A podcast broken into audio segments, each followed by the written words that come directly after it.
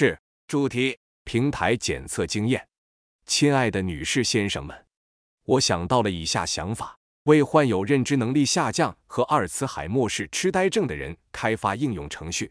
众所周知，主要特征是认知能力下降。阿尔茨海默氏病或其他痴呆症的疾病的患者正在逐渐失去许多功能，例如短期记忆或日常功能。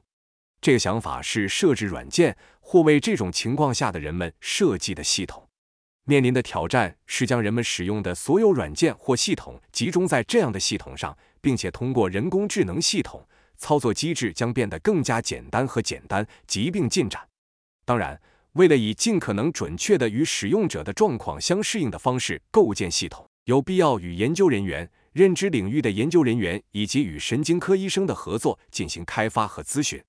该系统的目的当然是。允许习惯于将计算机用于各种目的和痴呆症的人们不会完全失去对他们多年以来习惯的系统的访问，从而改善了。无论如何，他们的生活质量很大程度上是由于疾病本身的症状所致。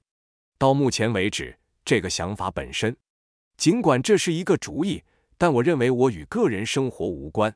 我会指出，在我个人关心的所有事情中，有很多事情需要考虑。一我不是高中专业人员，也不是大脑研究领域的专业人员，认知或神经病学，因此我将无法逐步伴随这样的项目。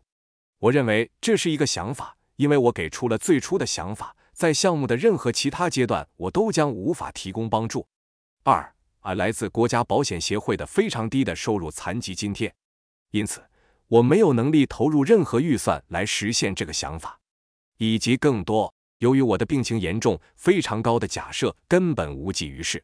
三，我住在耶路撒冷的基里亚特梅纳赫姆 （Kiryat Manikim） 附近，没有车辆或驾驶执照。由于我的健康状况和财务状况，我将来也无法获得驾驶执照或购买车辆。因此，我在离我住的地方很远的公司办公室参加咨询会议的能力并不存在。